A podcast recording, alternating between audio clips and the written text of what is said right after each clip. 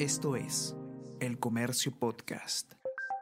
Buenos días, mi nombre es Soine Díaz, periodista de El Comercio, y estas son las cinco noticias más importantes de hoy, lunes 27 de septiembre con nacionalizar Camisea. El presidente Pedro Castillo respondió a su jefe de gabinete y dijo que cualquier renegociación respetará el Estado de Derecho, mientras oposición critica postura de Bellido y lo citará al Congreso. Por otro lado, según Sociedad de Hidrocarburos, el consorcio de Camisea otorga al Estado regalías que representan el 65% de sus utilidades. Además, nacionalización del yacimiento costaría 30 mil millones de dólares.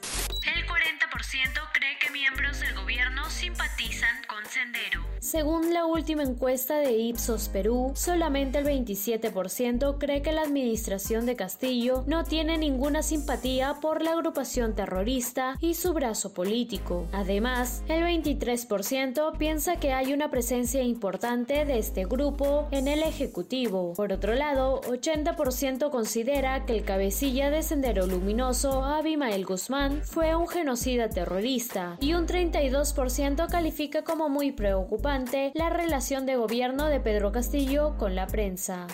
Hay 25 congresistas que tienen vínculos con universidades no licenciadas. Al menos 25 parlamentarios tienen vínculos con universidades que no recibieron el licenciamiento de la entidad. Además, 15 han despachado con representantes de estas instituciones superiores denegadas. El presidente de la Comisión de Educación, Esdras Medina, quien ha sido uno de los más visitados, rechazó tener interés destructivo contra la reforma. Su grupo de trabajo tiene en cola varios proyectos de ley controvertidos.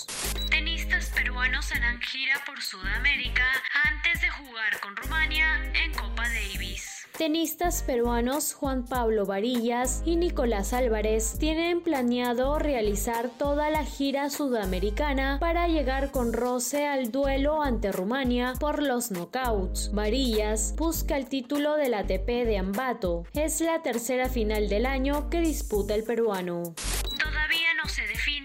Sucesor de Merkel. Alemania entró en un periodo de incertidumbre después de una elección cerrada en la que los dos mayores partidos defienden el derecho de encabezar la economía más grande de Europa, dejando sin definir quién será el sustituto de Angela Merkel. El socialdemócrata Scholz alcanzó 26% de los votos y el conservador Laschet obtuvo el 24,5%. Y no te pierdas en unos minutos el podcast Tenemos que hablar con Ariana Lira, quien junto a René Subieta, periodista de la sección política de El Comercio, solucionarán todas tus dudas sobre las contradicciones del Poder Ejecutivo respecto al gas de camisea. Esto fue El Comercio Podcast.